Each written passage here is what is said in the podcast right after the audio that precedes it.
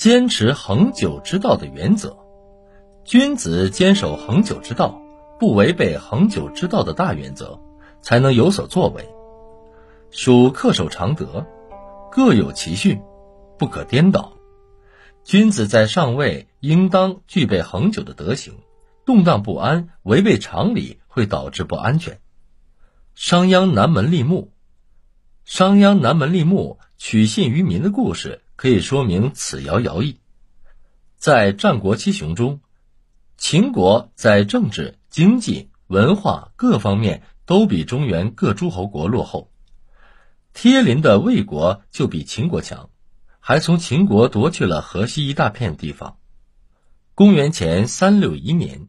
秦国的新君秦孝公即位，他下决心发愤图强，首先搜罗人才。他下了一道命令，说：不论是秦国人或者外来的客人，谁要是能想办法使秦国富强起来的，就封他做官。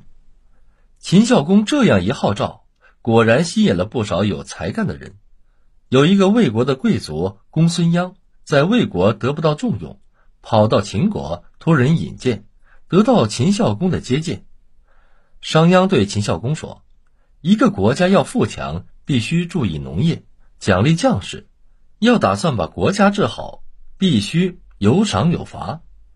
有赏有罚，朝廷有了威信，一切改革也就容易进行了。”秦孝公完全同意商鞅的主张，可是秦国的一些贵族和大臣却竭力反对。秦孝公一看反对的人这么多，自己刚刚即位，怕闹出乱子来，就把改革的事情暂时搁了下来。过了两年，秦孝公的君位坐稳了，就拜商鞅为左庶长，说：“从今天起，改革制度的事全由左庶长拿主意。”商鞅起草了一个改革的法令，但是怕老百姓不信任他，不按照新法令去做。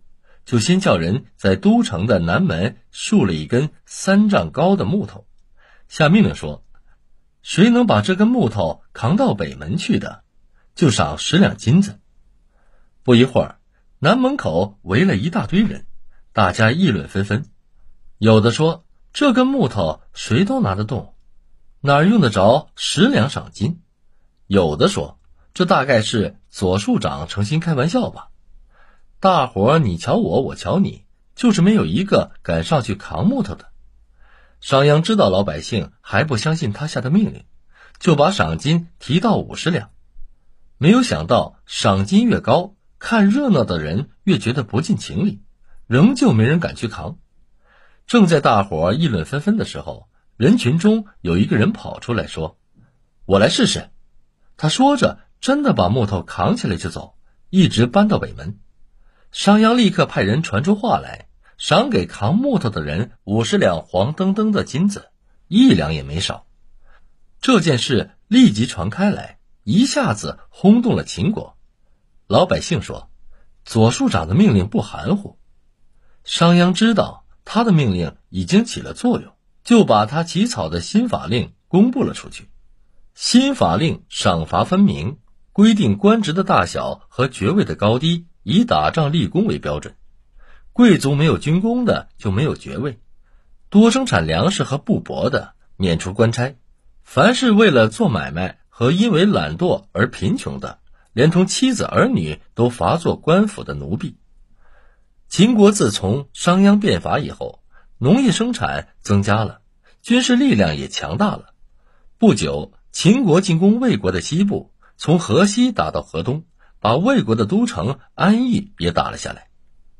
公元前三五零年，商鞅又实行了第二次改革。改革的主要内容是：一、废井田，开阡陌。秦国把这些宽阔的阡陌铲平，也种上庄稼，还把以前作为划分疆界用的土堆、荒地、树林、沟地等也开垦起来。谁开垦荒地，就归谁所有，土地可以买卖。二、建立县的组织，把市镇和乡村合并起来，组织成县，由国家派官吏直接管理，这样中央政权的权力更集中了。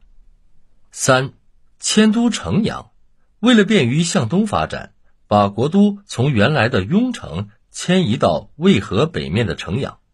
这样大规模的改革，当然要引起激烈的斗争。许多贵族大臣都反对新法。有一次，秦国的太子犯了法，商鞅对秦孝公说：“国家的法令必须上下一律遵守，要是上头的人不能遵守，下面的人就不信任朝廷了。太子犯法，他的师傅应当受罚。”结果，商鞅把太子的两个师傅公孙胥和公孙贾都治了罪，一个割掉了鼻子。一个在脸上刺上字，这一来，一些贵族大臣都不敢触犯新法了。这样过了十年，秦国果然越来越富强。周天子打发使者送祭肉来给秦孝公，封他为方伯。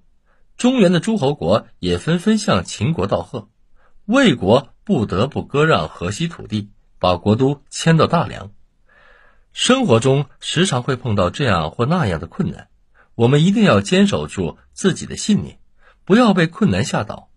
俗话说：“守得云开见月明。”在乌云密布的夜晚，只要我们有着对明月的渴望和抱着明月总会出来的信念，静静的等待，往往最终都会等到明月普照大地的美丽瞬间。守住自己的信念，生活就不会亏待你，因为守住了信念，就留住了希望。